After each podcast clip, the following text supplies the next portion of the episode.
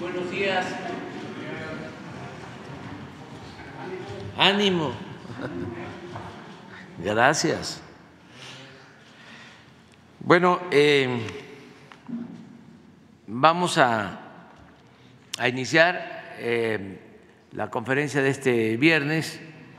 Hay, desde luego, una muy buena noticia que se complementa con la información que dio a conocer el INEGI sobre los ingresos de las familias mexicanas, de cómo eh, han ido mejorando los ingresos, en especial para la gente pobre, lo cual demuestra que ha funcionado nuestra estrategia, que se puede resumir en una frase, por el bien de todos, primero los pobres, y eh, hay menos pobreza y menos desigualdad en nuestro país. Esto es un gran logro. Creo que ese es el objetivo principal de cualquier gobierno, lograr la justicia y la felicidad del pueblo. Y por eso estoy muy contento. Y ayer el Coneval, que fue creado con ese propósito, también eh, reafirmó de que ha habido una disminución de la pobreza y de la desigualdad. De manera histórica en el tiempo que llevamos en el gobierno. Esto no nos los van a poder quitar. Esta alegría que nos produce el que haya menos pobres en nuestro país. Eso sí, me llena de orgullo. Y aquí están los datos de ayer del Coneval. Miren cómo se redujo la pobreza desde el 84, desde 1984. Sí, el reporte, ¿no? Yo me imagino que es el registro.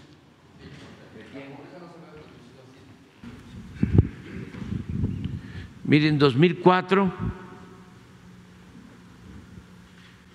el porcentaje de la población en pobreza, es decir, de todos los mexicanos, en 2004 era del 47 por ciento. Esto es el gobierno de Fox. Con Calderón, 46.1 por ciento.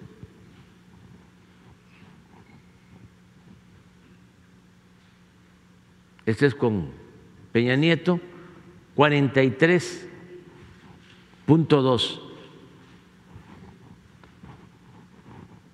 y este es con nosotros, hasta el 22, 36.3. Miren esto.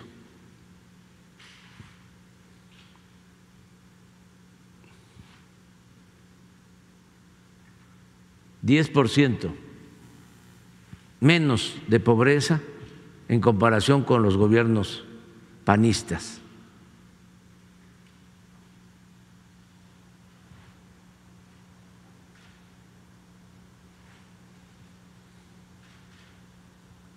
Ofrezco disculpa por el enojo que les va a causar a los conservadores.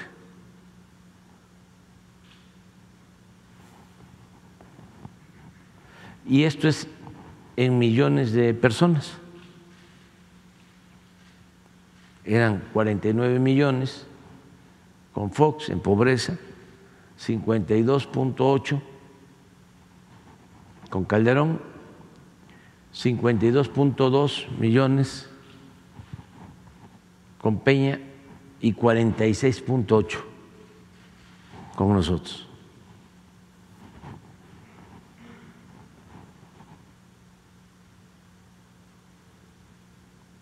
Esto es porcentaje de la población y este es el número de habitantes en pobreza. Y yo estoy seguro que en el informe 2024 eh, esto va a estar más abajo y también la población.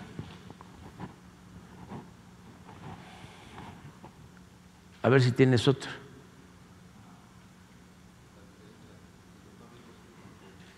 Este es importantísimo. Diferencia salarial entre los más ricos y los más pobres. Eran 23 veces más con Fox que tenían los ricos, 23 veces más que los pobres. Miren con Calderón, 35.6 veces más. Esto eh, yo creo que eh, es muy parecido a lo que sucedía con Salinas, que había una monstruosa desigualdad.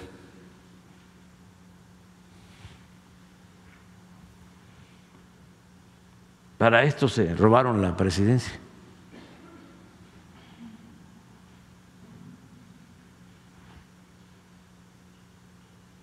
Esto es con el gobierno del licenciado Peña Nieto, 21 veces más y ahora 15 veces más.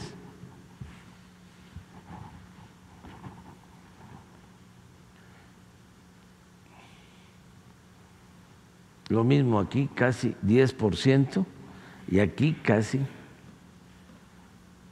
bueno, 20% de disminución.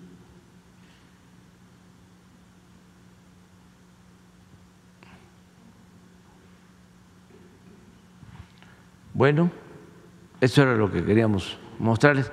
La encuesta tiene otras este, informaciones todas realmente favorables, vamos avanzando. Sí, el caso de salud hay una disminución, pero tiene que ver con la pregunta que se hizo y con el hecho de que eh, tenían apuntados a todos con credencial con el llamado seguro popular, que ni era seguro ni era popular. Entonces, como ya no están esas credenciales, la gente cuando les preguntaron dijeron, no, pues no tenemos seguro, porque ya ahora es eh, atención médica gratuita, ya no se necesita ningún tipo de seguro. Pero ahí va a ir poco a poco, entendiéndose. El compromiso que tenemos en materia de salud es que antes de que termine mi mandato, vamos a tener un sistema de salud de los mejores del mundo. Se va a garantizar el derecho a la salud. Estos son otros datos Sí. Pero bueno, también en alimentación, que eso me llena de satisfacción. Hay eh, menos hambre. Así como baja la pobreza, ahora eh, la gente tiene eh, más alimentos que antes, pero considerablemente más. Si puedes ponerlo de alimentación, la llamada seguridad alimentaria.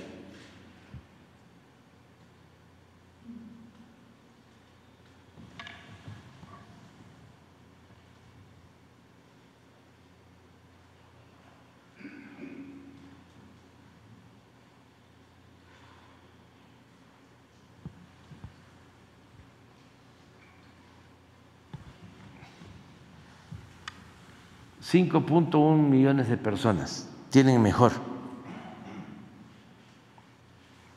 alimentación. Y aumenta la seguridad alimentaria que pasó de 57.8 a 66.1. Seguridad alimentaria. Esto solo del 22 perdón, del 20 al 22. 11.9 millones de personas. Pero si lo eh, llevamos atrás, eh, el incremento es notorio, casi 20% de más seguridad alimentaria.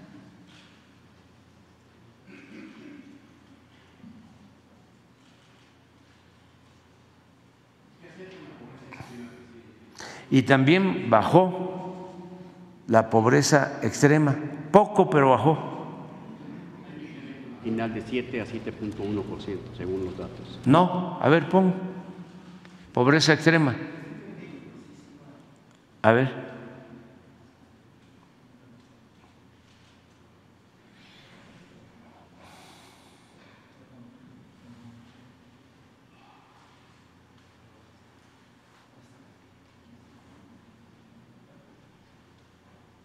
¿Dónde está? Hay que tener mucho cuidado. ¿De qué periódico eres tú? Traemos que bajó.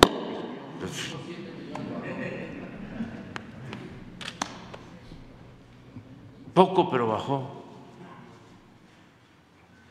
Es que andan, nada más que casi los estoy recetando diario tengan para que aprendan.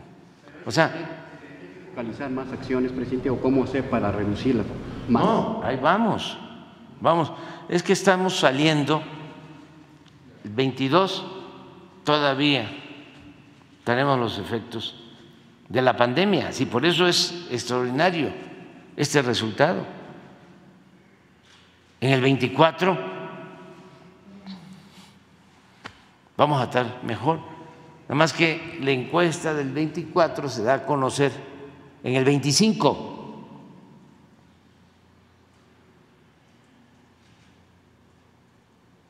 Tengan cuidado ustedes, ¿eh? ustedes del periódico La Jornada son lo mejor que hay en la prensa de este país. Es el mejor periódico de México desde hace mucho tiempo. Es el periódico que está más cercano a la gente, que defiende las causas del pueblo, que tiene periodistas no solo profesionales, sino comprometidos con las causas populares.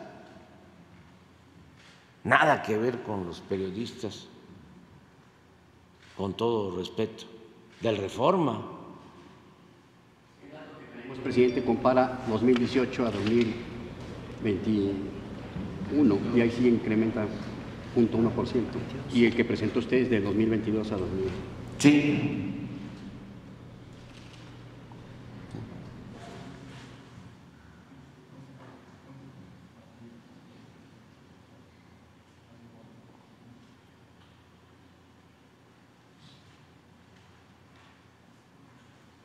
Es este. Es 16, 18, 20, 22.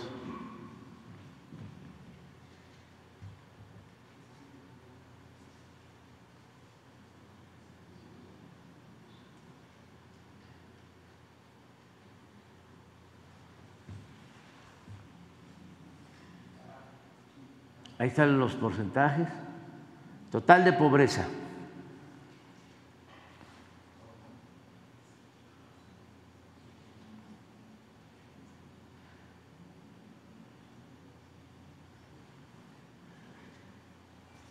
Es el efecto también de la pandemia.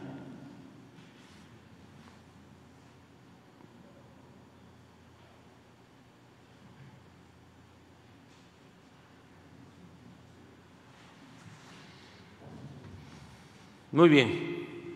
Adelante.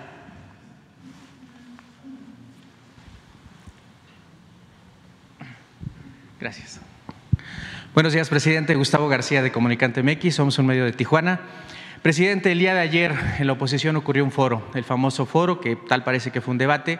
Si bien los cuatro aspirantes que pasaron a esta final de la oposición Hubo una declaración que llamó mucho la atención que fue Enrique de la Madrid, uno de los aspirantes que había mantenido bajo perfil, pero ayer decidió que iba a ser retórico contra su gobierno y él mencionó que México ha vivido dos virus, el virus del COVID, que lamentablemente le quitó la vida a miles de mexicanos, y el virus de la 4T. Y él específicamente dijo que ese virus le estaba haciendo daño a México y que la solución o la inyección para ese virus era justamente el Frente Amplio por México. Presidente, le quiero preguntar qué le merecen estas opiniones y esta declaración de Enrique de la Madrid que aquí usted mismo había dicho que se había mantenido en ese bajo perfil. Nada, nada, nada. Este, pues él no tiene que ver nada con lo que hizo su papá, pero él sí hizo cosas que yo considero inapropiadas, diría hasta inmorales, pero no voy a hablar, que es normal, están en campaña, ahora hay hasta divisiones en el bloque conservador, ¿y para qué me meto? No vaya a ser que los jueces ya me pusieron en la lista negra los del tribunal. Yo también los tengo ahí, en mi listita. Les tengo ahí varias. Este,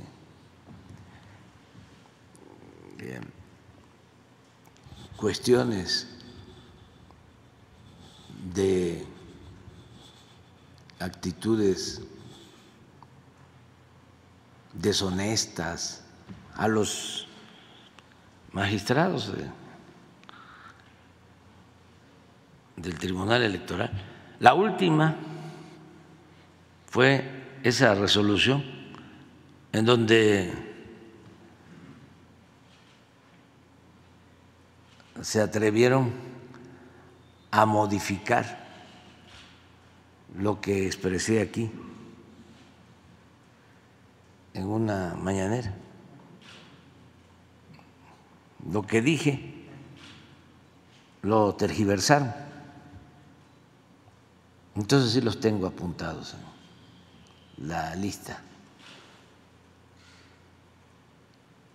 Porque sí son muy falsarios. Y son jueces, magistrados de consigna.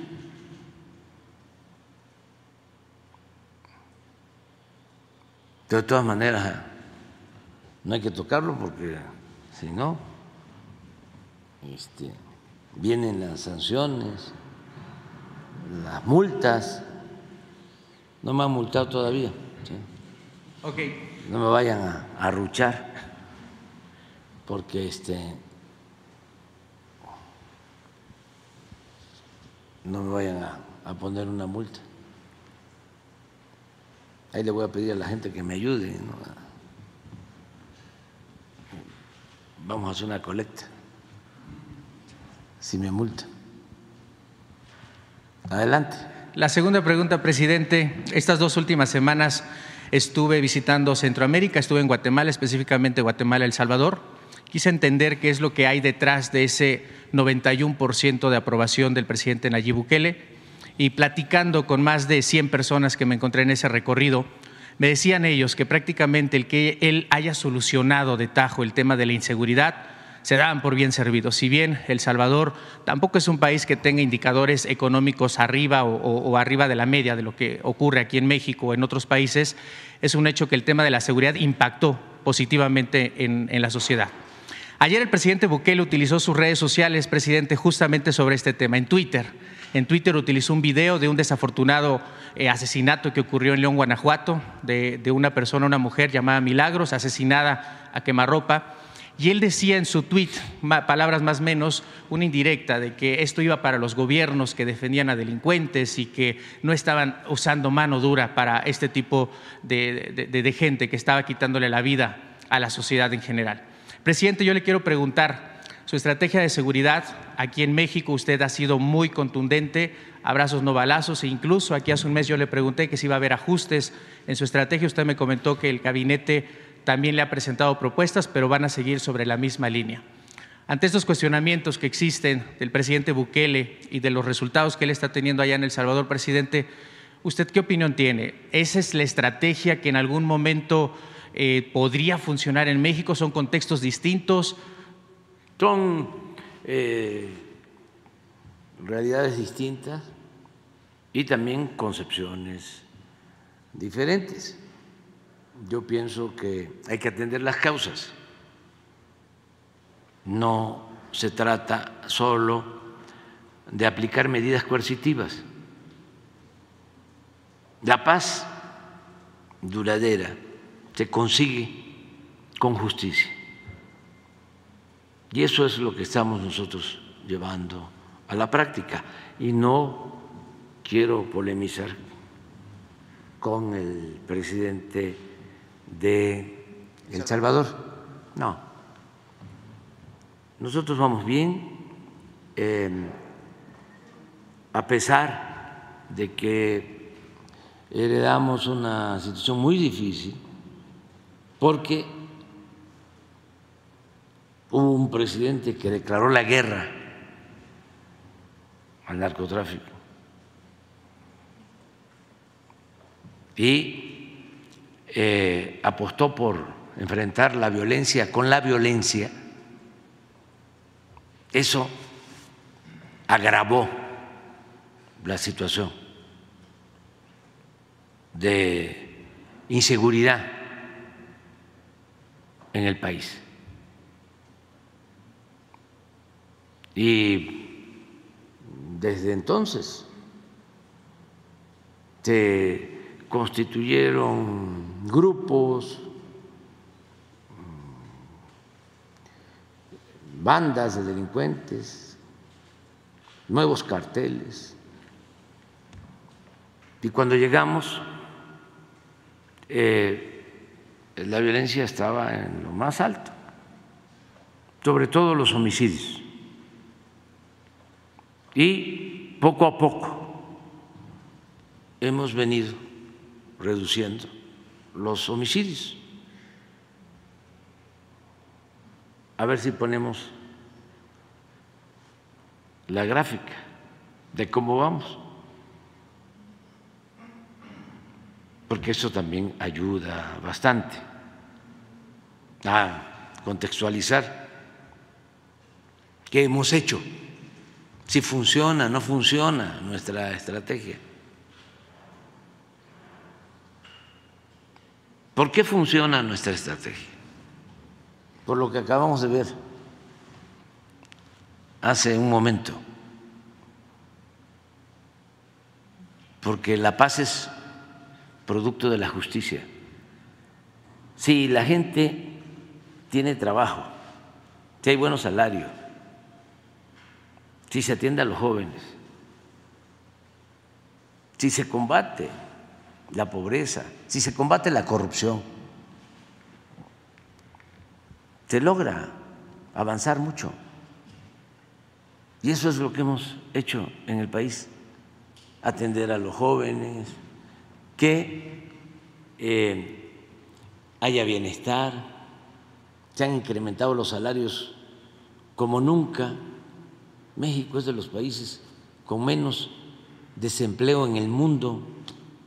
La gente está contenta. Y miren, así estamos.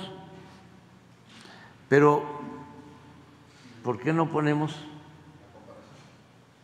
por gobiernos? Así como vimos de cómo ha disminuido la desigualdad en este gobierno, miren,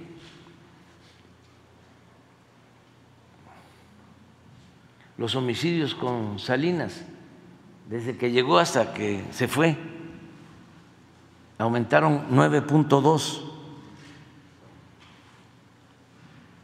Con Cedillo disminuyeron los homicidios, 31.2. Ya con Fox aumentó el número de homicidios en 1.6. Calderón, que declaró la guerra, que optó por enfrentar el mal con el mal, casi 200% de aumento. Y aquí había tortura, masacres. Aquí el secretario de Seguridad Pública protegía a uno de los carteles y combatía, combatía a otros. Por eso está en Estados Unidos recluido. Había una especie de narcoestado. Dominaban ellos hasta el aeropuerto de la Ciudad de México, los narcotraficantes. Y saben ustedes que el gobierno de Estados Unidos o las agencias de Estados Unidos encargadas de la aviación le mantenían al aeropuerto de la Ciudad de México la categoría 1. Y ahora que nosotros eh, administramos el aeropuerto de la ciudad, nos bajaron de categoría. Cuando manejaban el aeropuerto los narcotraficantes, la agencia de Estados Unidos encargada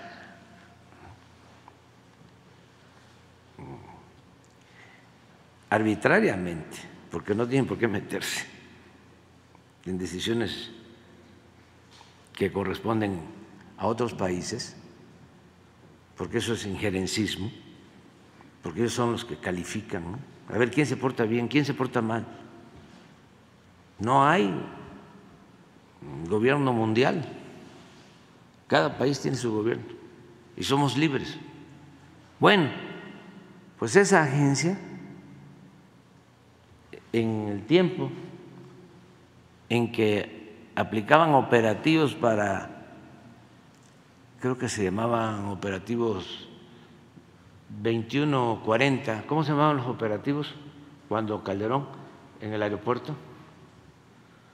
3545. 3545 todo el mundo tenía que voltear a ver para otro lado y se callaban como una hora o más tiempo para bajar droga en el aeropuerto de la Ciudad de México.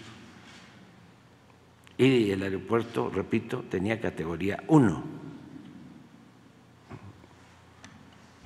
Pero miren el resultado. en homicidios. Luego con el presidente Peña Nieto, 59% de incremento. Miren dónde lo agarramos. En el último año. Y con todo lo que implicaba la creación de bandas, que se fueron formando, se fueron creando, se fueron constituyendo con tolerancia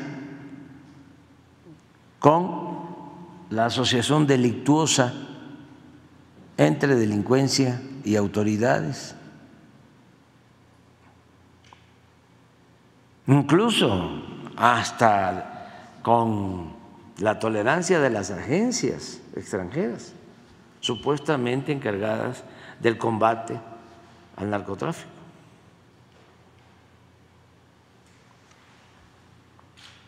Entonces llegamos y detuvimos el incremento en homicidios y ya estamos logrando una disminución. Nos ha costado muchísimo. ¿Por qué? No hay masacres, no se ejecuta a heridos,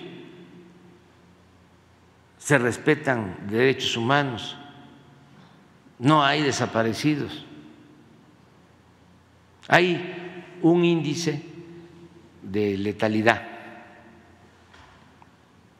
que em, mide bien cuando una autoridad utiliza la violencia, la fuerza bruta para eh, querer resolver el problema de la inseguridad y de la violencia. Ese índice de letalidad lo van a ver ahora, a ver si lo ponemos. Miren lo que mostraba ese pico, es Calderón. En los enfrentamientos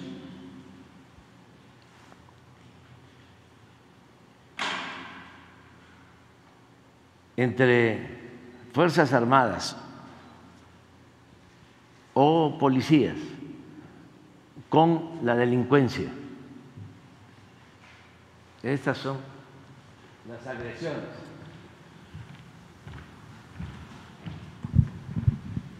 Entonces, esto es el 11. 1076 agresiones. Pero, miren los muertos. en esos enfrentamientos. Y vean los heridos y detenidos.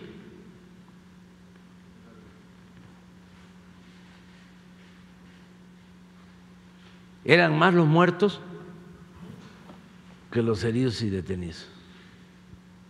De por sí esto, el número de agresiones es muy alto. porque los remataban. Era mátalos en caliente. Esto no lo veían los de la ONU de Derechos Humanos. Aquí hay un representante de la ONU que está en contra de nosotros, muy conservador, que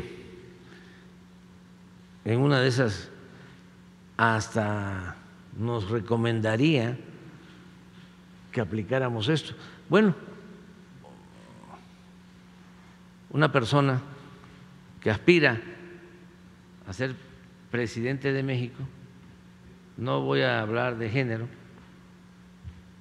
este del bloque conservador acaba de declarar que va a aplicar esta política. Nada más que como ya no puedo hablar, pero fíjense cómo no voy a hablar de esto. Si estamos hablando de asesinatos, estamos hablando de sufrimiento de mucha gente. Bueno, por acá estamos nosotros.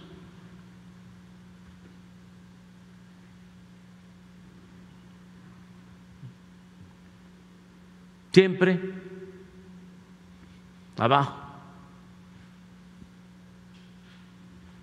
fallecidos, aquí son los heridos.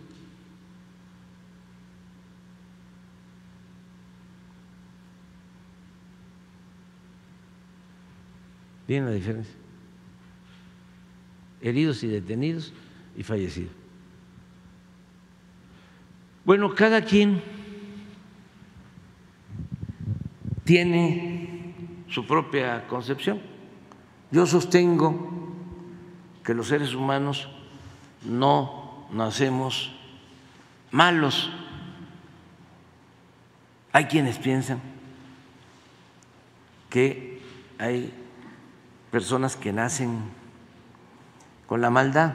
Yo sostengo que no, que son las circunstancias las que llevan a algunos a tomar el camino de las conductas antisociales.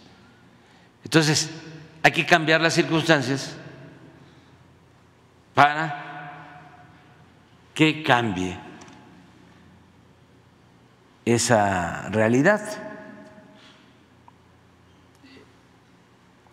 Y es lo que estamos haciendo.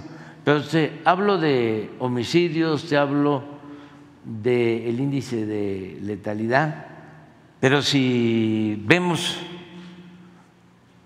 que eso nunca lo vas a este, leer en un periódico de México o escuchar en la radio o ver en la televisión, te voy a mostrar otra cosa, el porcentaje de secuestros, cómo ha disminuido el número de secuestros. A ver, eso sería como para que se reconociera.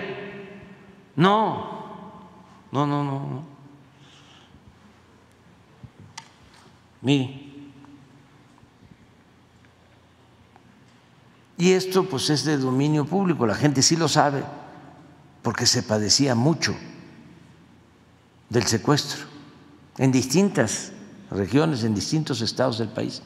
Y eso ya no existe o es mínimo con relación a lo que sucedía.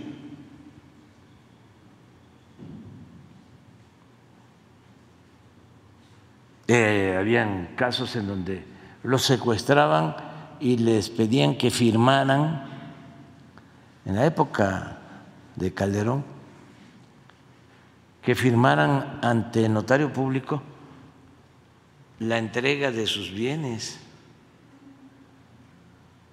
escrituras para liberarlos y lamentablemente también muchas muertes. Bueno, llegaron a secuestrar a Fernando Gutiérrez Barrios, que fue secretario de gobernación pero antes era el encargado de la seguridad nacional, lo fue durante muchos años, desde los años 50. Él fue el que detuvo a Fidel Castro, al Che, antes de que se embarcaran en Tuxpan, en el yate Granma para iniciar la revolución en Cuba. Él los detuvo porque era el encargado de la inteligencia y de la seguridad del Estado. Y luego intervino el general Cárdenas y se decidió liberarlos. Luego se fueron. Pero ya estaba Gutiérrez Barrios en eso. Y siguió hasta que llegó a ser secretario de gobernación. Y luego de eso lo secuestran y piden un rescate. Y tienen que pagar el rescate.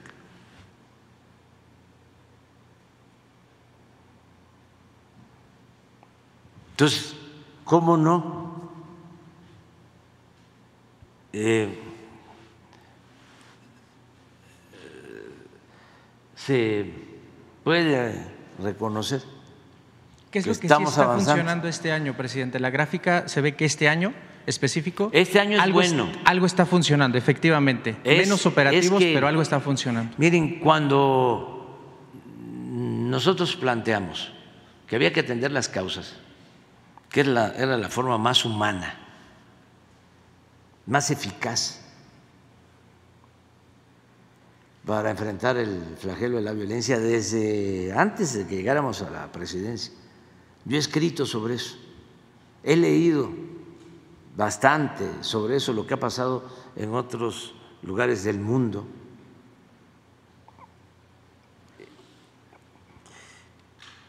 Siempre que hablábamos de atender las causas, nos decían, sí, eh, nos daban el avión.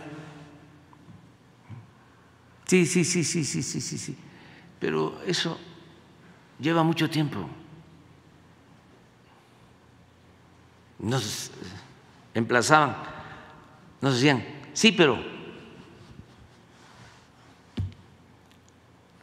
pronto, pronto, pronto, pronto, ¿qué? Pues casi querían que este, optáramos por racias y por desapariciones y masacres, o sea, mano dura,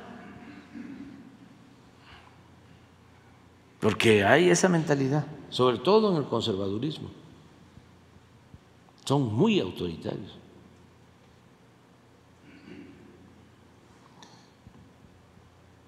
Entonces, eh, nosotros decíamos, no le hace que tarde, pero esto es lo que va a resolver el problema de fondo, el que podamos atender a los jóvenes, que los jóvenes tengan oportunidades de estudio, oportunidades de trabajo, que no se desintegren las familias, que mantengamos valores,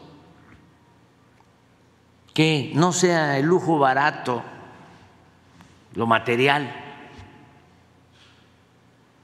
lo que más importe en la vida.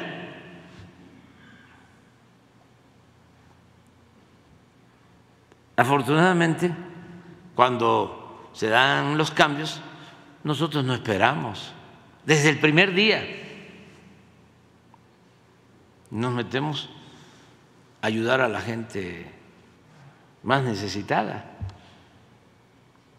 y a garantizar el bienestar, atender a los jóvenes, aumentar el salario. Entonces eso lleva tiempo. Me preguntas por qué ahora,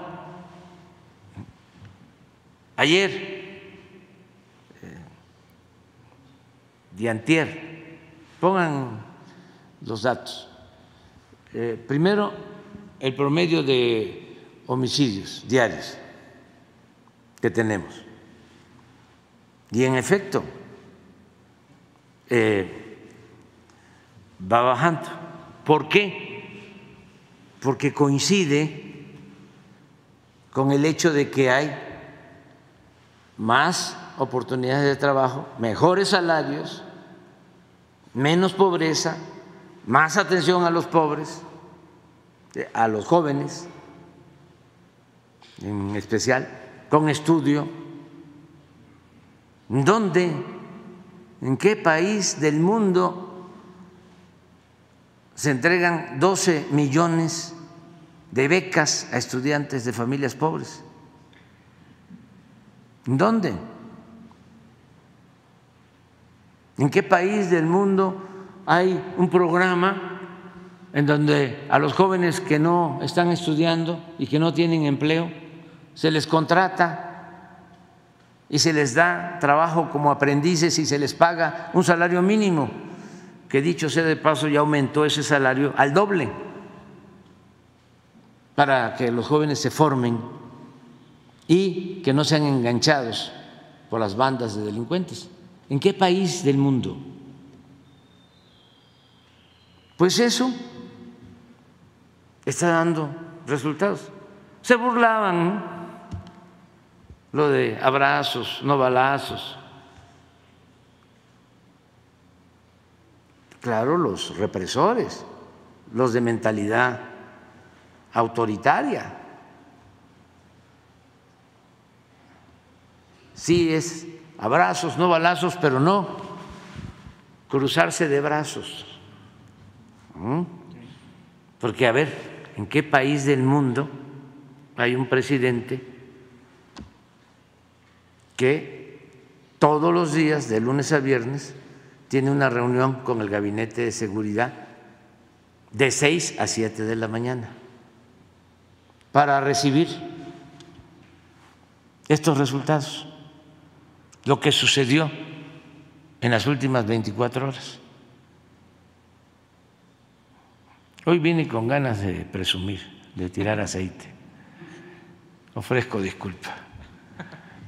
Eh, pero miren, esto es ayer, ¿no? Pero antes son 62 homicidios. Antes, ¿por qué no pones lo del número de homicidios por año? Para ver. Eh, esto es ayer. Pero también pongan tierra, por lo que ya este, percibiste, que a mí me da mucho gusto también. Pero lo atribuyo, mire, este fue antier, 56. Ahorita vas a ver. Esto puede subir, porque estos son los datos que nosotros tenemos, y luego el INEGI hace una revisión eh, muy puntual con actas de defunción. Sí, promedio por año. Mira. 101, 100, 100, 101 en el 18, promedio diario. En el 19, 100. En el 20, 100. Lo mismo, nos costó, fue pura detención, contención. Empezó, pero muy poquito en el 21 98. Ya el 22, sí, 89.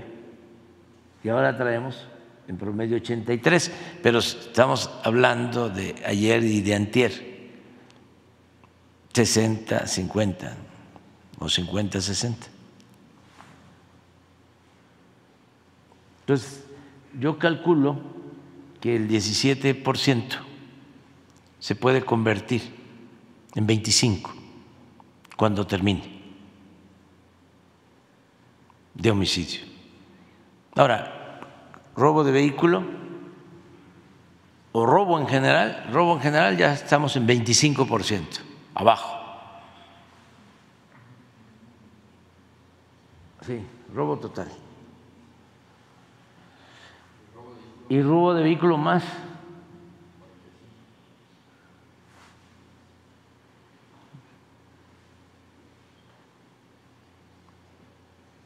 Ahí vamos, poco a poco. Y eh, respeto mucho al presidente Bukele y no, no este, lo cuestiono en nada.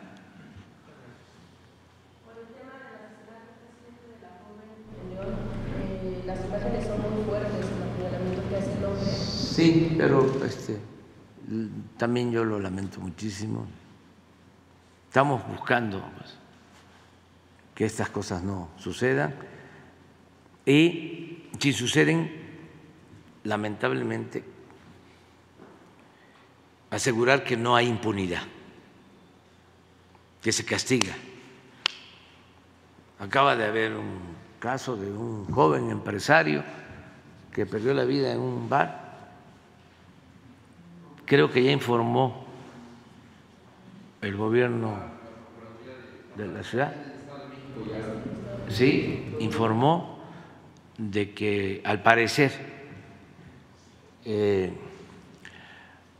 le pusieron algunas sustancias a las bebidas y ya hay detenciones. O sea, se actúa, es cero corrupción, cero impunidad, sea quien sea. Eso también ayuda mucho.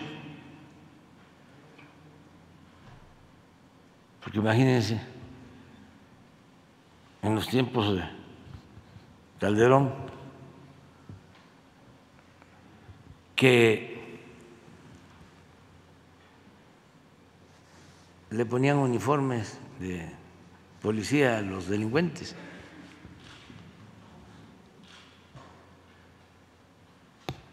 Y existe esa declaración cuando estaban juzgando a García Luna, que le dijo un delincuente a su jefe,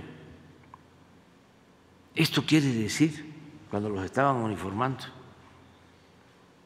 para enfrentar a, otra banda, como si se tratara de policías, esto quiere decir que nosotros trabajamos para ellos, para la autoridad. No, esto quiere decir que ellos trabajan para nosotros.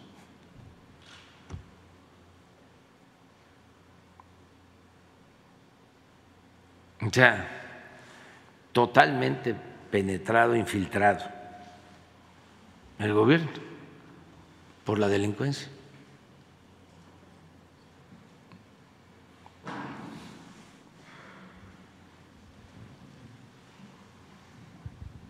Tal, presidente? Buen día, Carlos Guzmán de Cuatro Media Telecomunicaciones, Avan Noticias Veracruz. Pues preguntarle tema local de Veracruz, ahorita que hablaba de mi compañera Dalila de temas de mujeres, hay una teniente que se, llama, se llamaba Gloria Cházaro, que fue muerta hace algunas semanas allá en Veracruz. Eh, ¿Por qué viene a colación ese tema? Uno, porque los grupos de feministas, desgraciadamente, no se han acercado a ella, no se ha hecho mucho ruido, su familia ha hecho mucho ruido en redes sociales, Ahorita que va a ir por Veracruz, ojalá y pueda preguntar el tema, usted como comandante supremo de las Fuerzas Armadas, pero nos llama la atención este caso, porque el antecedente es que es la primer, eh, la primer teniente en comandar un buque, la primer teniente a nivel mujeres, vaya. Era una persona que hacía muchos videos motivacionales para las mujeres que ingresaran a la Marina, porque era una institución, es una institución que les daba confianza, seguridad, pero desgraciadamente pasa este tema de que supuestamente su pareja la, asesina. Su familia está reclamando que es un tema de feminicidio. Le reitero, no hay organizaciones feministas que se hayan acercado a ella. La familia está sola, le está pidiendo mediante redes sociales que intervenga, que averigüe qué pasó ahí. La fiscal del Estado, en el caso de Veracruz, pues menciona que es un homicidio, siendo que los familiares alegan que es un feminicidio eh, es consultarle y pedirle a ver si puede usted, como comandante de las Fuerzas Armadas, pues averiguar este tema, presidente. Sí, lo hacemos. Vamos a pedir información y aquí se da a conocer qué fue lo que eh, sucedió y qué elementos hay, qué pruebas hay para culpar ¿no? a su esposo sí, a su pareja y en qué se basó ¿no? la autoridad para actuar. y si no fue de esa manera, que aquí también los den a conocer. Hasta el más, el jueves, perdón, sí, sí. el jueves. El martes le no es salud. Ah, no, pero puede ser antes. Antes informamos. Sí, el, tema de que le, pide la familia su intervención es que presuntamente murió en una de esas casas que tienen los eh, marinos para resguardarse, que están dentro de las zonas eh, navales militares. Ese es el tema, no es tanto de que eh, no sea una persona no común, sino es por ese tema, uno, por el tema de que es una marina, bueno, es una integrante de la Secretaría de Marina, dos, una mujer muy destacada, en cuanto a la cuestión, que es la primera, le reitero, la primera mujer en comandar un buque. En México no se había dado que una mujer comandara un buque. Y la tercera, pues obviamente lo que está pidiendo la familia es que está sola. Lo hacemos. desesperada. Hacemos la investigación. Sí, eh, y dos voy temas. a informar yo.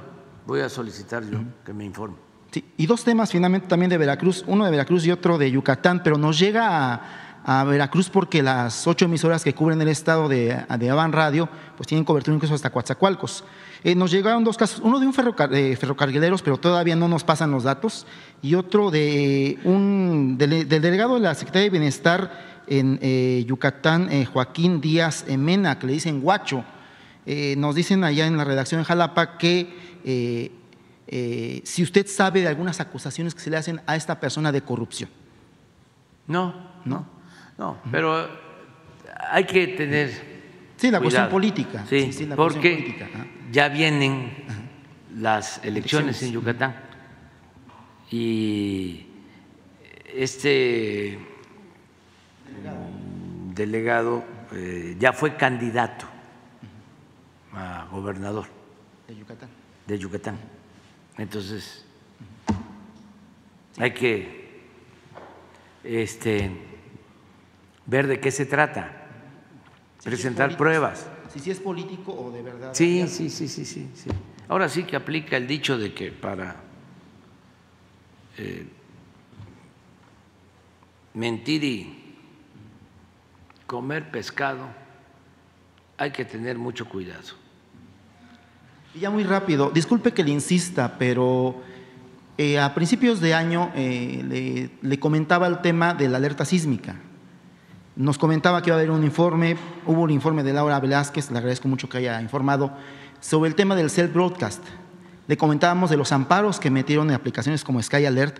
Ya tengo los documentos, se los voy a hacer llegar a Vía Jesús o cuando usted me diga, de cómo está el tema de los amparos que metieron esas dos empresas. Son cinco empresas, pero básicamente es Sky Alert y otra que no recuerdo, sobre el tema de la alerta sísmica. Este informe lo obtuve de Protección Civil de la Ciudad de México, que comanda también, este, ay, no me acuerdo, es una señora muy delgadita, se me olvida, platiqué ya con ella del tema, pero sí me comenta que efectivamente Sky Alert y otras aplicaciones se han amparado para difundir el tema de la alerta sísmica. ¿Por qué le reitero ese tema? Es un tema que yo considero que puede ser, es de seguridad nacional, implica muchísimas personas. Le reitero, nada más en el Valle de México somos 20 personas, 20, 20 millones, perdón, 20 millones. A nivel centro-sur de México, pues son muchísimas más. Incluso ayer hubo un sismo, en, ayer o antier, en Chiapas, que por desgracia no está dentro del- de la aplicación del CIRES, de la alerta sísmica que usted conoce perfectamente bien, lo detecta la estación que está cerca de Oaxaca, que Oaxaca sí tiene el sistema. Pero sí sería pedirle eh, que mediante esos documentos que le voy a hacer llegar, según te los tiene Laura Velázquez, los revise, los analice y finalmente se dé el tema del self broadcast. Esta aplicación, le reitero, es para cualquier tipo de celular, no implica bajar ningún, ningún app, es directamente en el celular, cuando hay una alerta se dispara automáticamente, eso es lo que los privados no, no quieren. Son temas como el agua, como usted mencionaba, como la alimentación, que tienen que ser de seguridad nacional. Yo Sí. considero así, digo, con todo respeto, le insisto el tema, es que sí sería importante que usted lo tome y finalmente este sistema se pueda utilizar aquí en México, que le reitero, no implica nada más alerta sísmica, puede implicar alerta por inundación. Sí, ya Laura Secretaría, lo- Secretaría de Marina ya tiene el centro listo, nada más están esperando justamente este tema y otras dependencias. Sí, Muchas gracias. Laura lo está planteando, este, lo estamos eh, revisando en el Gabinete de Seguridad, pero vamos a, a tomar en cuenta lo que planteas. Muy bien. Vamos contigo, te quedaste ayer, y luego tú. Y luego tú. Muy buenos días, presidente. Miguel Arzate, del Sistema Público de Radiodifusión del Estado mexicano. Primero preguntarle, presidente, esta semana ocurrió un capítulo más en el caso de Israel Vallarta Cisneros. Esta persona que fue detenida, seguramente lo tiene muy presente, eh, y, luego fue utilizado en este montaje de Genaro García Luna para intentar eh, mostrar ante los medios que su función como funcionario público daba resultados deteniendo a bandas de secuestradores. Se realizó un montaje, apareció él junto a, esta ciudadana francesa, Florence Cassés, y bueno, esta semana un juez eh, revisó nuevamente eh, eh, su situación jurídica. Recordemos que él lleva eh, 17 años en prisión preventiva y se revisó si podía seguir su proceso de libertad o continuaba en prisión preventiva. Finalmente, ayer se determinó que continúa su proceso en prisión preventiva. Este Israel Vallarta no solamente está señalado por el caso por el que supuestamente fue detenido, sino está señalado con otros delitos cometidos. En su momento, la secretaria de Gobernación, Olga Sánchez Cordero, lo mencionó, está relacionado con otros, otra comisión de delitos y por eso permanece en prisión. Presidente, preguntarle qué esperar de este caso. Se ha hablado mucho de Genaro García Luna, de cómo intentó manipular la opinión pública con este tipo de montajes, otro tipo de montajes que también hacía con su llamado búnker donde sorprendía a periodistas. ¿Qué esperar de este caso, presidente? Eh, ¿Podría Israel Vallarta continuar en prisión o su administración podría hacer algo para revisar este caso? Lo estamos revisando. Ahora que el juez accedió a que se consultara de nuevo a las autoridades para que se concediera eh, libertad condicionada que eh, fuese liberado y que el proceso lo continuara en su casa, la opinión de la Secretaría de Seguridad Pública de la Guardia Nacional fue en el sentido de que se le liberara. Esa fue nuestra opinión. Fundamentalmente porque está demostrado que se le torturó. Hay pruebas de que fue torturado. Pero no solo eso, es que ya lleva muchísimos años sin sentencia. ¿Dónde está la justicia rápida y expedita? Sin embargo, como tú lo mencionas, volvieron otra vez a negar la posibilidad de que pueda llevar su eh, proceso en libertad. Vamos nosotros a continuar con este tema. Lo está viendo Rosa Isela Rodríguez, pero sí estamos enterados. Lo vimos en una reunión del gabinete.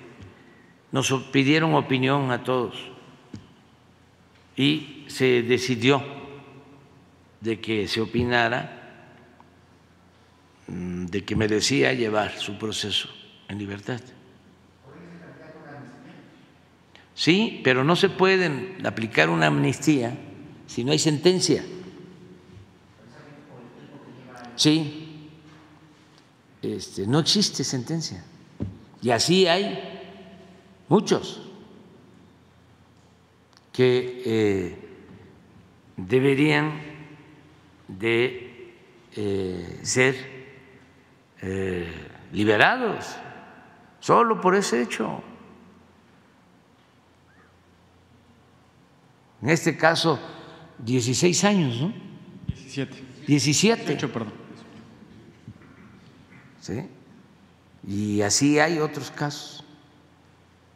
Esa es una más de las deficiencias del Poder Judicial, de los sótanos del Poder Judicial. Muy bien, presidente. Como segundo tema, presidente, eh, muchos expuestos sobre el rescate de los ferrocarriles de pasajeros. Con esta estrategia que se está realizando, está el, corredor del Istmo, que va a ser de carga de pasajeros, el tren Maya, el tren interurbano México-Toluca, en fin, varios proyectos de trenes que tiene esta administración. Eh, también se ha hablado de cómo se abandonó a la industria ferrocarrilera mexicana y cómo se vio afectada a partir de la privatización que ocurrió durante el gobierno de Ernesto Cedillo. Pero también hay un tema importante con los ferrocarriles en nuestro país que fue previo al movimiento del 68. En 1958 hubo un movimiento de trabajadores ferrocarrileros que pues, provocó la represión de líderes sindicales. De ese movimiento salieron líderes como Demetrio Vallejo, Valentín Campa. Preguntarle, presidente, ¿considera que el sistema ferrocarrilero empezó a ser abandonado, empezó a ser una punta que lastimaba al, gobierno desde el movimiento del 58 y por ello se abandonó a los ferrocarriles. Eh, regresar el, ferrocarril de pasajeros sería una forma de dignificar, de ver la lucha que encabezaron Valentín Campa y Demetrio Vallejo en los 50.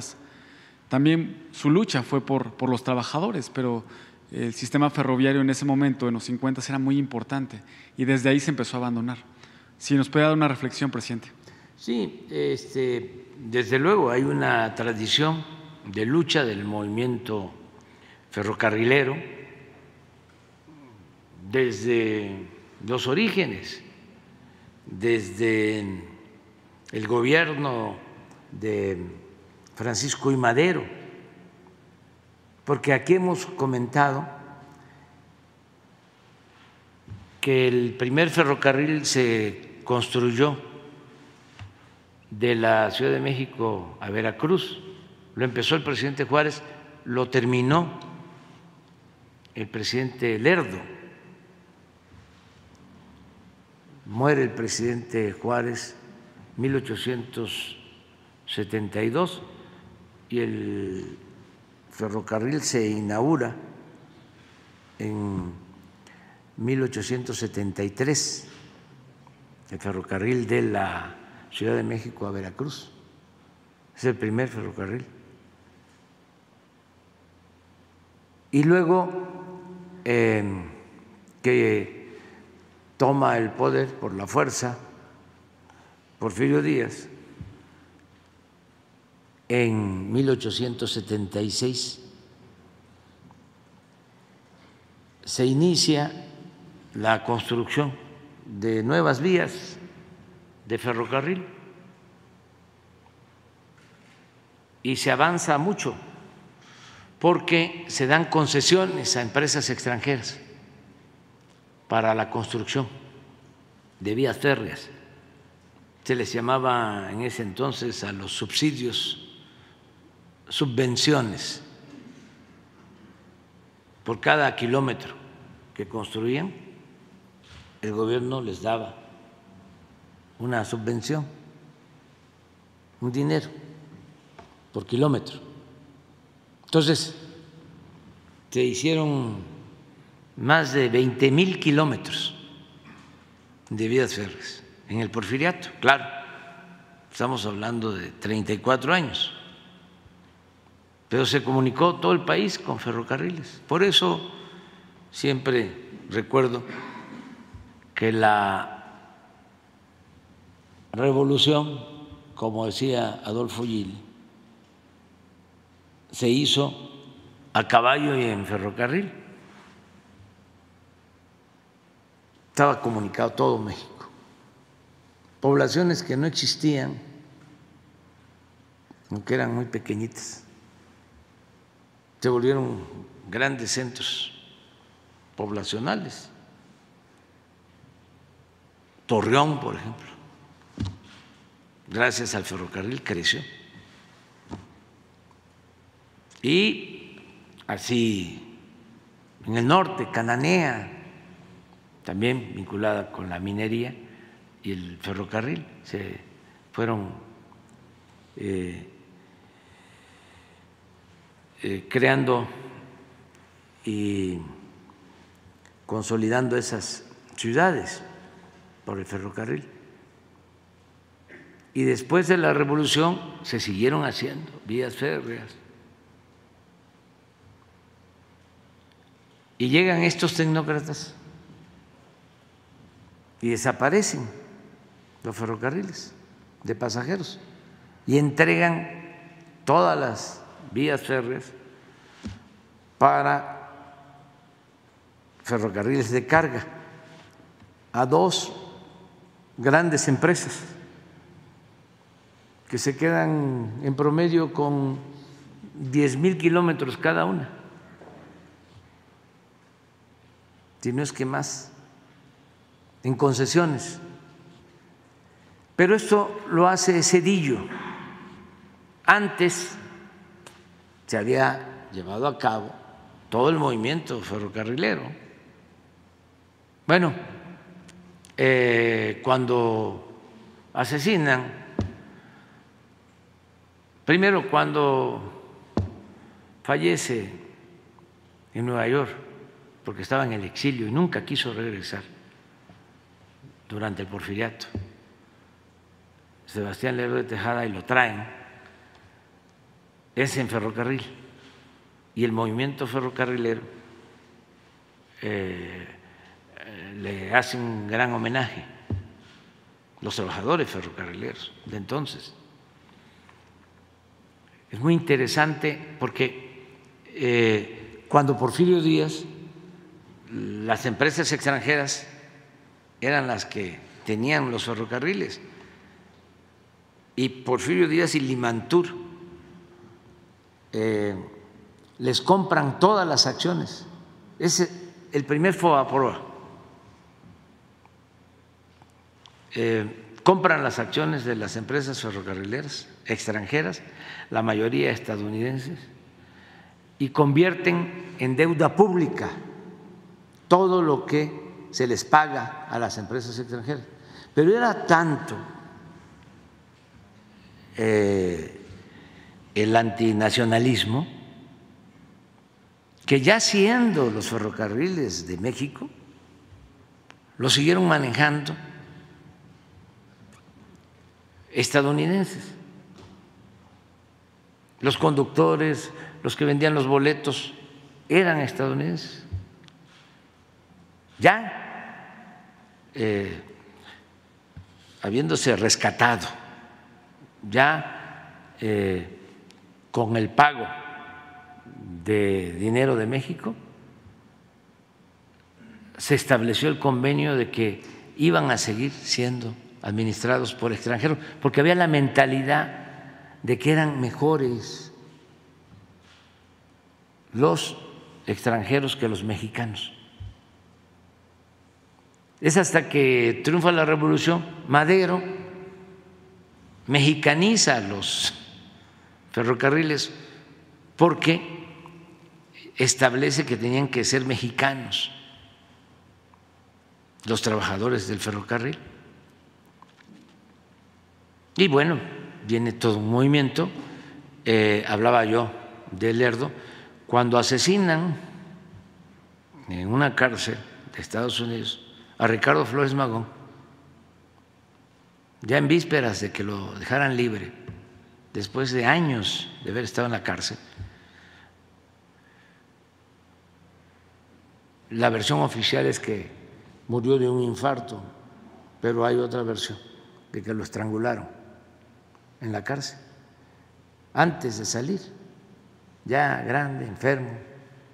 Entonces, cuando lo traen a México,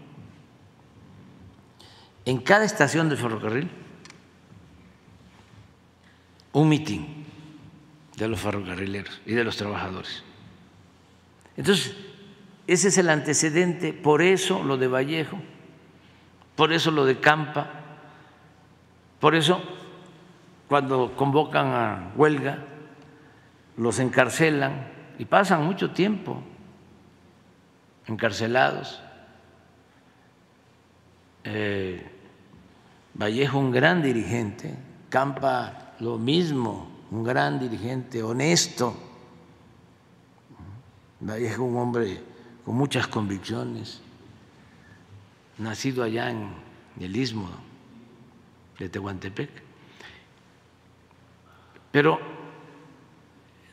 posteriormente a eso fueron sometiendo a los dirigentes sindicales. O sea que la causa de la privatización de los ferrocarriles no tuvo relación con eso. O influyó, pero no fue decisivo. Lo determinante es que querían entregar todos los bienes de la nación, los bienes del pueblo a particulares. Imagínense entregarle a dos empresas toda esa infraestructura. a cambio de nada, porque ni siquiera cumplen con los compromisos de las concesiones de manera cabal, tienen que darle mantenimiento a las vías para tenerlas en buen estado y no lo hacen.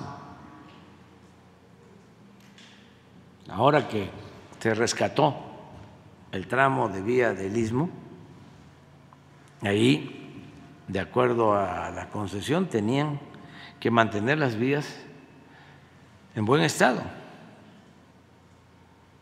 Hablan de categoría. Eh, son vías para mantenerlas en categoría 4 y las mantienen en categoría 3. Eso fue Cedillo. Sí se peleó con Salinas, pero como piensan igual, continuó Cedillo con la política de las privatizaciones, como también continuó Fox y continuó Calderón y Peña Nieto, porque es un pensamiento. Por eso hablo del periodo neoliberal fueron 36 años de gobiernos neoliberales. Ahora lo que estamos haciendo pues es regresando a lo público, lo que es público, lo que es del pueblo, lo que es de la nación. Y estamos avanzando porque tengo el orgullo de que voy a ser el presidente de los últimos años que más eh, kilómetros de vías férreas deje operando ya todo el sureste, desde el istmo hasta la península, 2.500 kilómetros. Guatemala, hoy voy para allá, hoy voy a Tapachula. Eh, y voy a sobrevolar toda la línea, desde la frontera hasta Istepec. Voy a pasar nada más por el puerto Chiapas, que eh, se está rehabilitando, ahí va a haber un centro de desarrollo, un polo de desarrollo en Puerto Chiapas. Em, ahí tenemos un vivero donde se producen muchísimas plantas para el programa Sembrando Vida, un vivero que está a cargo de la Secretaría de la Defensa, porque hay 200 mil sembradores en Chiapas del programa Sembrando Vida. No, son 200 mil hectáreas y sembradores son 80 mil, para ser exactos, 80 mil. Y por eso ese vivero. Y mm, eso es hoy. mañana eh, superviso las obras del puerto de Salina Cruz y eh, todo el istmo. Vamos a pasar a Istepec, eh, vamos a estar en Matías Romero, ahí era el centro del movimiento ferrocarrilero de Vallejo, y eh, vamos a terminar en Coatzacoalcos, vamos a ir a descansar a Coatzacoalcos y mañana, digo el domingo, tenemos reunión en el puerto de Coatzacoalcos, que se está también rehabilitando y estamos eh, revisando los 10 polos de desarrollo. Eh, en esta ocasión no voy a supervisar de Coatzacoalcos a Palenque, que también se está trabajando para dejar esa línea para transporte de pasajero y de carga y la semana que viene me toca de nuevo el tren Maya, ahí sí de Palenque. En tres días superviso sobrevuelo 1.550 kilómetros. Eh, y ahí vamos avanzando. Y el día primero, ya la supervisión, primero de septiembre, que es mi informe, que lo vamos a rendir en Campeche, vamos a hacer la supervisión ya, supervisión, no inauguración, en tren. Eh, de Campeche a Mérida, de Mérida a Chichen Itza y de Chichen Itza a Cancún, viernes y sábado, el 1 y el 2. Vamos este, a seguir construyendo las vías férreas y sí, todo esto pues llena de nostalgia y de sentimientos, ¿no? A los ferrocarrileros, a sus familiares, como lo de ayer, de Mexicana. Y así eh, hay otros temas. Es que el neoliberalismo causó muchos daños.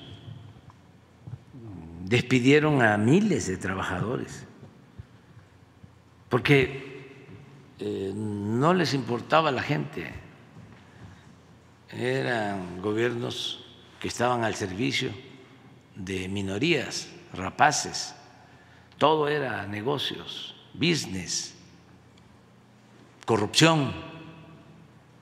Y eso es lo que quieren, que regrese. Nada más que este se van a quedar con las ganas. No se va a poder, porque ya la gente dijo basta y ya no quiere eso. Por más que este, mantengan su guerra sucia con los medios de manipulación, ya la gente está muy consciente, muy despierta, y aquí están los resultados. Imagínense, eh, eh, ¿por qué no pones lo de la desigualdad? Pon, esta de desigualdad, la, de, cuánto ganaban más los de arriba que los de abajo. Sobre todo me llamó la atención lo de Calderón que fue el sexenio en que más dinero entró al país por petróleo, porque llegó a estar el precio del barril a más de 100 dólares. Y eh, hubo una sobreexplotación, estaban sacando como 2 millones 500 hasta 3 millones de barriles diarios y llegó muchísimo dinero, pero todo lo dedicaron a crear los aparatos burocráticos, lo dedicaron a subsidiar a las grandes empresas, a las grandes corporaciones que no pagaban impuestos no pagaban impuestos, los de arriba. Y corrupción, mucha corrupción. Entonces, el resultado, que les fue muy bien a los de arriba, 35 veces más recibían que los de abajo en el tiempo de Calderón. Y ahora, nada más 15, 20 veces menos. Pero pon, eh, hay eh, una curva, una, una gráfica de, del Banco Mundial de, que la da a conocer este Esquivel eh, cuando Salinas de Gortari, que es parecido.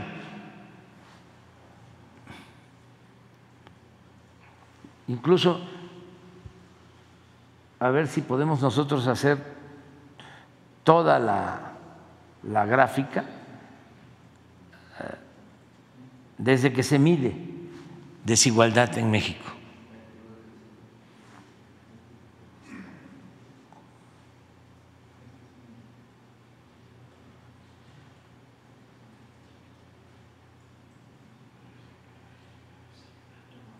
Estoy seguro que estamos viviendo desde hace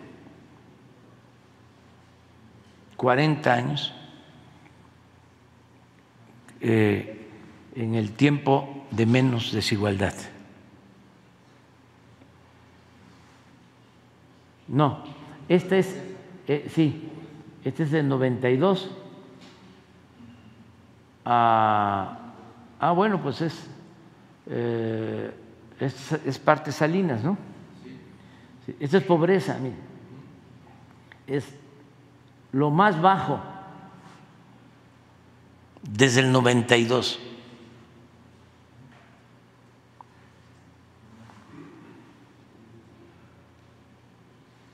Y ahí está pobreza extrema, por lo que decían.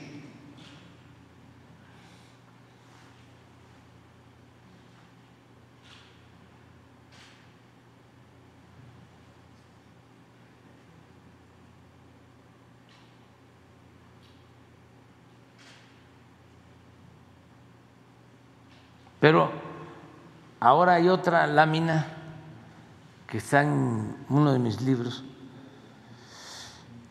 sobre cómo en la época de Salinas es como muy parecido a lo de a lo de a lo de Calderón en desigualdad. Ahora lo van a ver. Esto del Banco Mundial y de otro organismo, sí, la OCDE. Miren,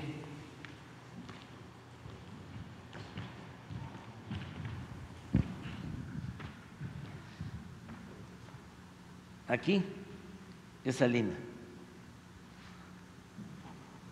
Aquí empiezan las privatizaciones. Y miren cómo termina. Desigualdad.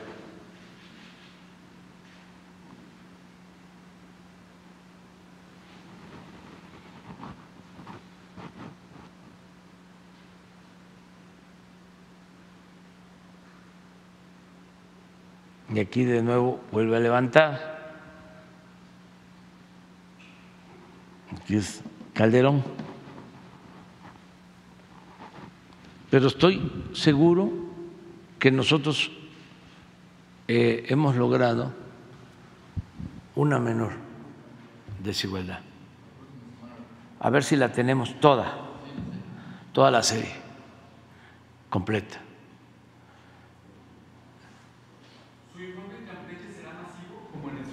No, no, no, van a estar este, presidentes municipales de Campeche, este, autoridades de Campeche, eh,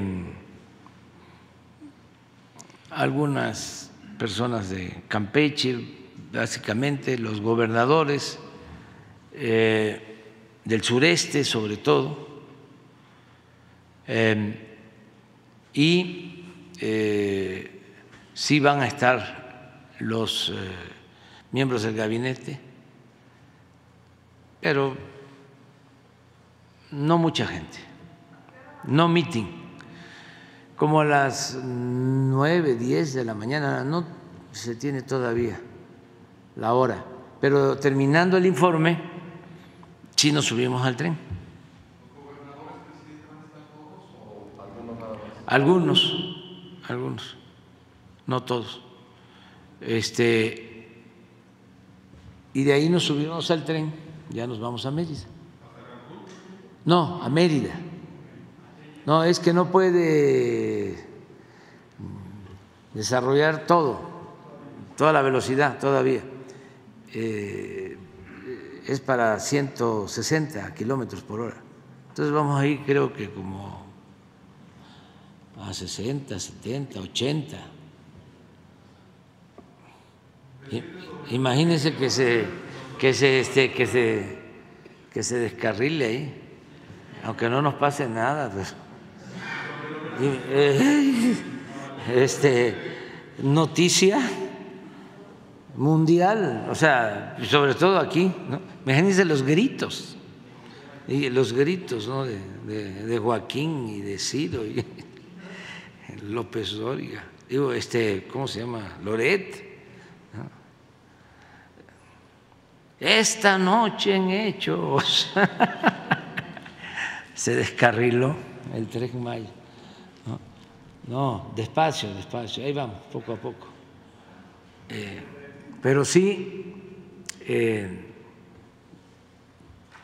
es una gran obra, eh, extraordinaria. Entonces, despacio porque llevamos prisa.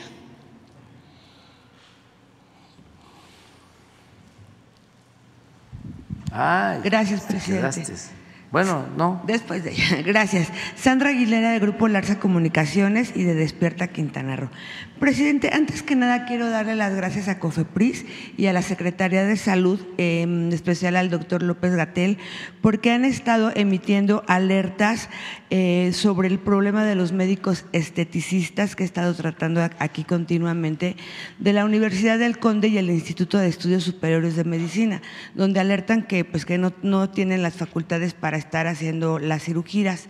Y por otro lado, quiero denunciar a estas universidades por seguir anunciándose las maestrías y las clínicas en Televisión Azteca de Veracruz, además de que siguen haciendo estas personas eh, sus congresos y hay gente pues que les cree y se están inscribiendo. Además, tenemos denuncias, presidente, de médicos esteticistas que están presentando documentos apócrifos de cirugías plásticas de La Habana, Cuba. Yo estuve investigando todo esto, me comuniqué a Cuba precisamente con la Dirección General de Profesiones de, Cuba y dicen que desconocen esta situación, o sea, esto es falso. Sin embargo, en la Dirección General de Profesiones de la CEP los están validando no sé en qué se basan para poderlo validar. Yo tengo las pruebas y tengo las cartas de Cuba, donde no conocen a estas personas, como por ejemplo al doctor Aldo Pérez de Cuernavaca, al doctor Navaí de Tuxtla, al doctor José Vicente de Tijuana. Y le digo, tenemos las evidencias de la falsificación de las firmas y bueno, yo le pido que si me pueden, por favor, em, dar alguna explicación o cómo, es, cómo avalan, cómo, en qué se basa la, la Dirección de Profesiones para poder avalar esto si esto no existe. Eso es mi primera pregunta. Sí, pues eh, vamos a, a seguir ¿no? con lo que está haciendo la Secretaría de Salud, o sea, revisando a todos estos profesionales si realmente tienen eh, especialidad, si eh, pueden hacer eh, estas intervenciones quirúrgicas y cancelar este, si se tienen estas autorizaciones falsas. Lo vamos a seguir haciendo. Muchas gracias. Además, les, dan la certificación cada cinco años a los cirujanos plásticos. Entonces, pues a ellos que les hagan la certificación, si es que ellos sienten que son los doctores, porque imagínense, no son médicos y les tienen la, certificación de Cuba, pues como lo hacen. Yo ahorita le voy a entregar a Jesús todo lo que tengo. Yo tengo, tengo, todas las pruebas para que también te puedan, se puedan comunicar con ellos en, a La Habana, Cuba, y se den cuenta que esto es realidad. Y también que qué bueno que lo, tratas aquí para que este, las personas que necesitan de este servicio, tengan cuidado, Sí. tengan cuidado, este, se informen bien, porque no solo es en este caso, en muchos otros Sí, to- casos todas las especialidades. por hay en todas las especialidades. ¿no? Sí. que Presidente. este, se cuiden. Yo estoy muy contento porque eh, así como hay veces que no se requieren las cesáreas y que pueden eh, haber partos naturales y que es mejor, pero eh, se volvieron pues eh, muy usuales las cesáreas. ¿no? Así también llegó un tiempo, un momento, de que eh, se usaban mucho las operaciones de columna para todo y muchos no quedaban bien. Es más, eh, empeoraban. Entonces hay que tener mm, cuidado. Yo me escapé porque ya me habían recomendado una operación, sí, de Columna. de columna. Entonces fui con un buen médico. Ahora voy a tratar de recordar su nombre. Dufo no sería. No, eh, un buen médico que eh, extraordinario, muy bueno que eh, atendió a la esposa del finado Colosio. Es de Sonora, es más, es de Magdalena de Quim, especialista, es neurocirujano. Y ya me habían diagnosticado porque traía un dolor atrás, aquí, pero insoportable. Y casi como un año. Imagínense, en mis actividades, todavía no era presidente, pero estaba yo en campaña, creo, y con el dolor fuertísimo. Y en los mítines y todo, pues. Y me hicieron de todo, hasta algo que tiene que ver con toques eléctricos que parece tortura. Sí, que para sí, todo el cuerpo. Estar uno una hora en eso. Y ya llevaba media hora, ¿no? Torturándome. pues, Son toques eléctricos pa- para ver cómo anda la energía y todo. En todo el cuerpo. Ya me faltaba como media hora y me dijo el médico, ¿no? Se estaba compadeciendo de mí. Si quiere lo dejamos para después. Este, venga después, no, primo hermano, termina. ya termina, porque voy a regresar. Y este, el caso es que ya me habían recomendado eh. Sí. Em, y cuando fui con el doctor, este me dijo, mire, todos los mexicanos, bueno, a lo mejor todas las personas tenemos problemas de columna, ni más ya con la edad, o quien hace ejercicio, o sea, todos, los discos, todos, todos, todos. Y no es para que si tienen un problema, un dolor, de inmediato vamos a la operación de columna. Ya me dijo, le voy a inyectar ahorita. Ya me inyectó aquí, ahí en la consulta. Y si este, se le quita el dolor, ya ve cómo le dicen a uno, del 0 al 10, ¿cuánto? Yo andaba como 11. Este, ya me inyectó vio todo, porque han hecho todos los estudios. Eso fui antes de que tomara la decisión de que me operaran de la columna por un supuesto disco, ¿no? Sí. Este, y me quitó un poco el dolor, lo fui a ver, me dice, hay otra forma, entonces me infiltraron, eh, me quemaron unos nervios, como cuando le quitan a uno los nervios de las muelas para que no duele.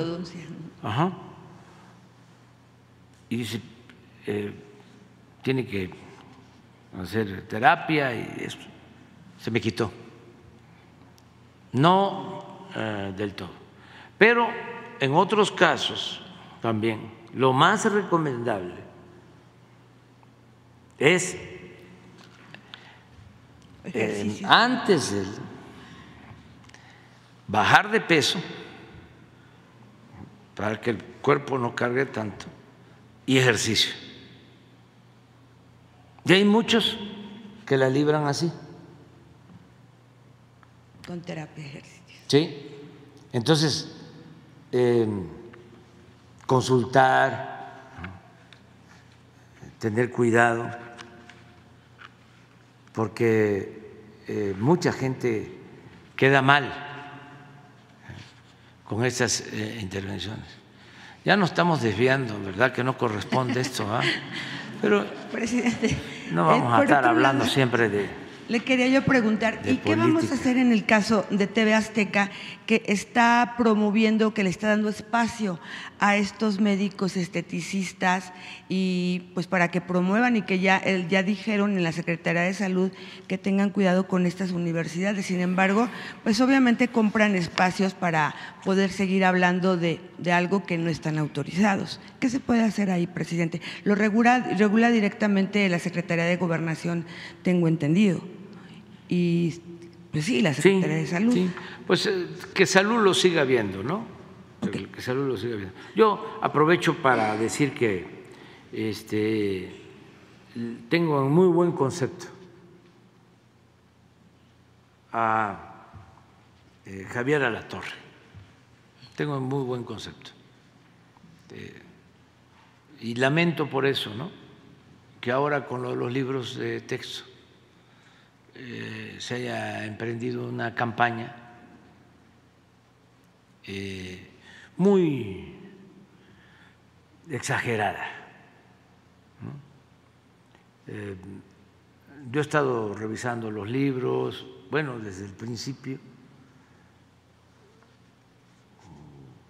prácticamente no aparece la palabra comunismo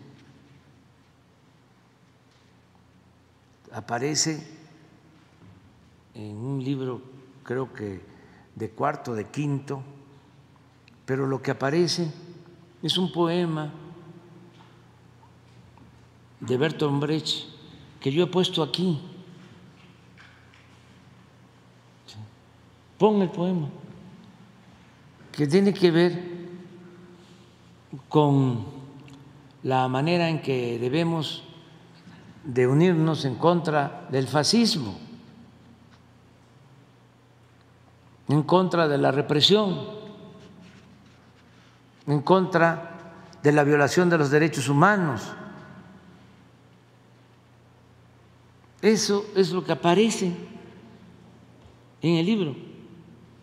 Y lo otro, otra mención, tiene que ver con libros de maestro donde explican sobre la historia política de los movimientos opositores, de eh, los movimientos eh, guerrilleros en México. Pero es para maestros, pues eso yo también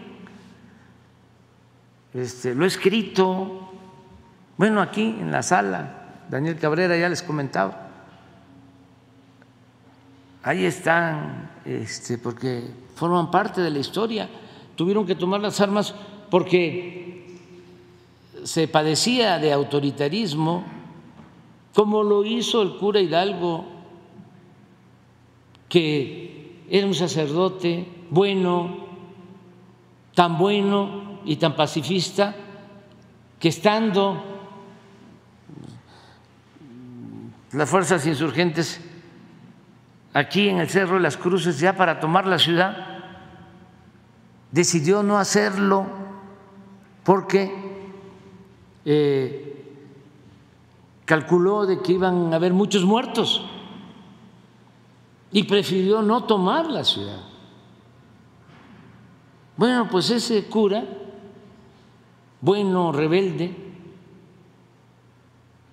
pues llamó al pueblo de México a liberarse.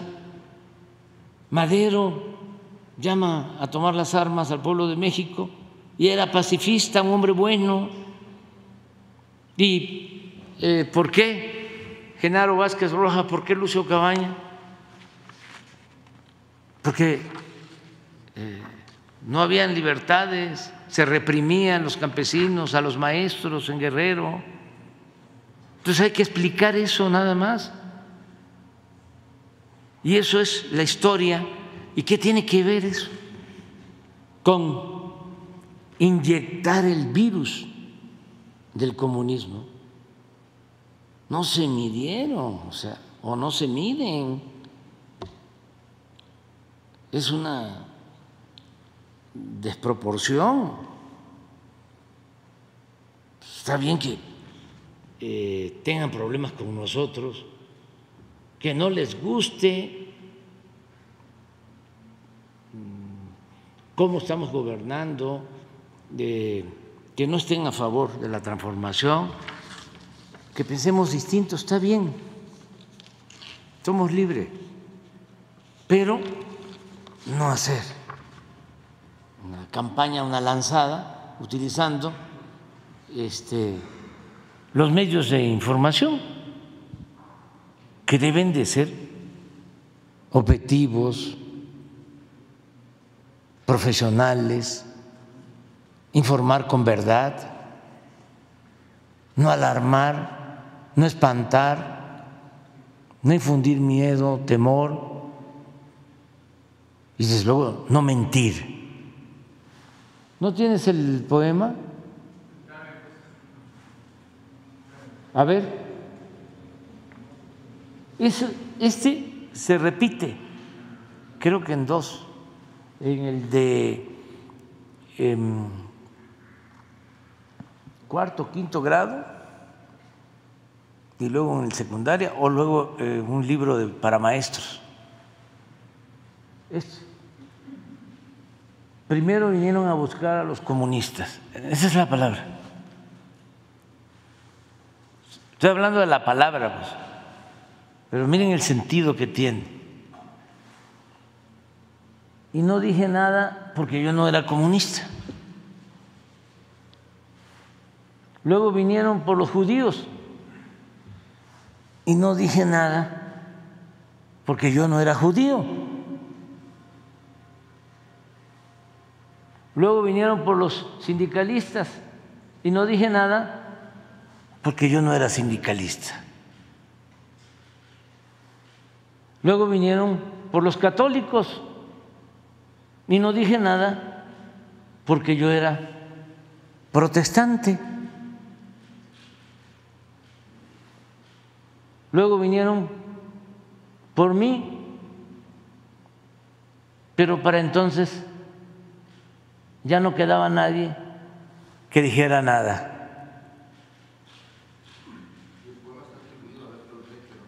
¿No es de Bertolt Brecht?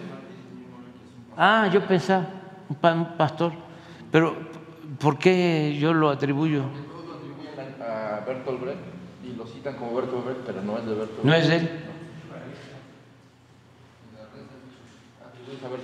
Este, yo siempre pensé. Sí, yo también creía, pero es de Martin y en sus libros de poemas sí está, ¿eh? Pues, bueno. Lo voy a buscar, pero Sí. ¿Y los libros de texto a quién le atribuyeron el poema? Son muy buenos los que hicieron los libros. Presidente. Son profesionales, expertos. ¿Y van a seguir este, informando en las tardes? Qué bueno, que ayuda mucho. ¿sí? Por ejemplo, ya nos aclararon, siempre pensé que era, Bertolt Brecht, siempre. Presidente, por último, eh, tenemos algunas denuncias que ya fueron verificadas por nosotros de servidores de la nación que están apoyando a una de las corcholatas y bueno, usted había comentado que no debían de hacerlo. Eh, la secretaria del Bienestar pues seguramente no lo ha de saber. Tenemos los nombres de estas personas y también tenemos las pruebas, los videos donde están. Ya lo verificamos también en el portal donde está, en el portal de transparencia y si son ellos mismos, están sus caros y están también los videos. Se los voy a hacer eh, llegar a Jesús para que usted los tenga. Y pues bueno, de alguna manera, pues todas las corcholatas son lo mismo, pero a la vez sí se están este, utilizando eh, aparatos del gobierno que yo creo que pues no, no deben, ser. no deben meterse.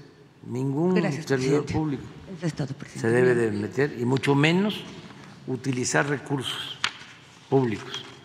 No podemos hacer lo mismo que hacían los conservadores del PRIAN en el gobierno, de cómo utilizaban el presupuesto, de cómo eh, los secretarios participaban en los procesos de elección.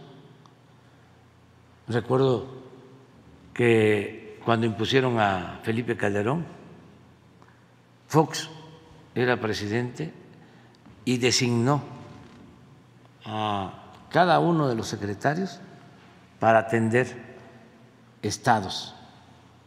En aquel entonces el de comunicación, porque existen las pruebas, hasta las grabaciones. Cerizola estaba a cargo de Tamaulipas. Y así todos. El que era secretario de gobernación, el finado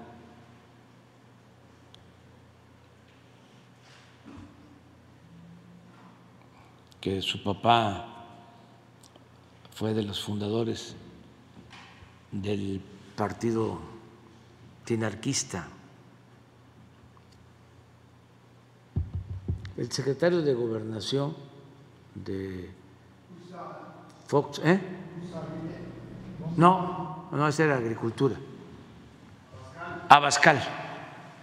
Ese le tocó hablar con todos los gobernadores de, eh, de nosotros, vinculados a nosotros.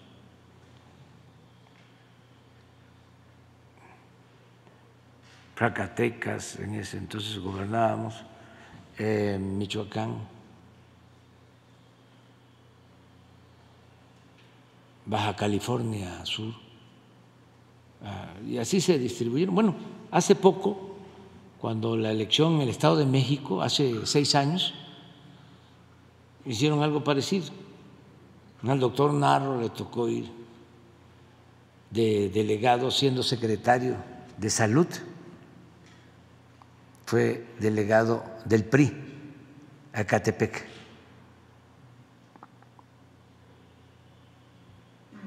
Así se, se acostumbraba.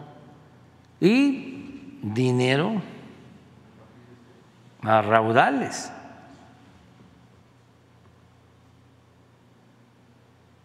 Nada más que eso no se habla, ya. Ya se olvidó todo eso te vas a quedar, ahora sí, aunque se enojen todos, el lunes, tú, ¿sí?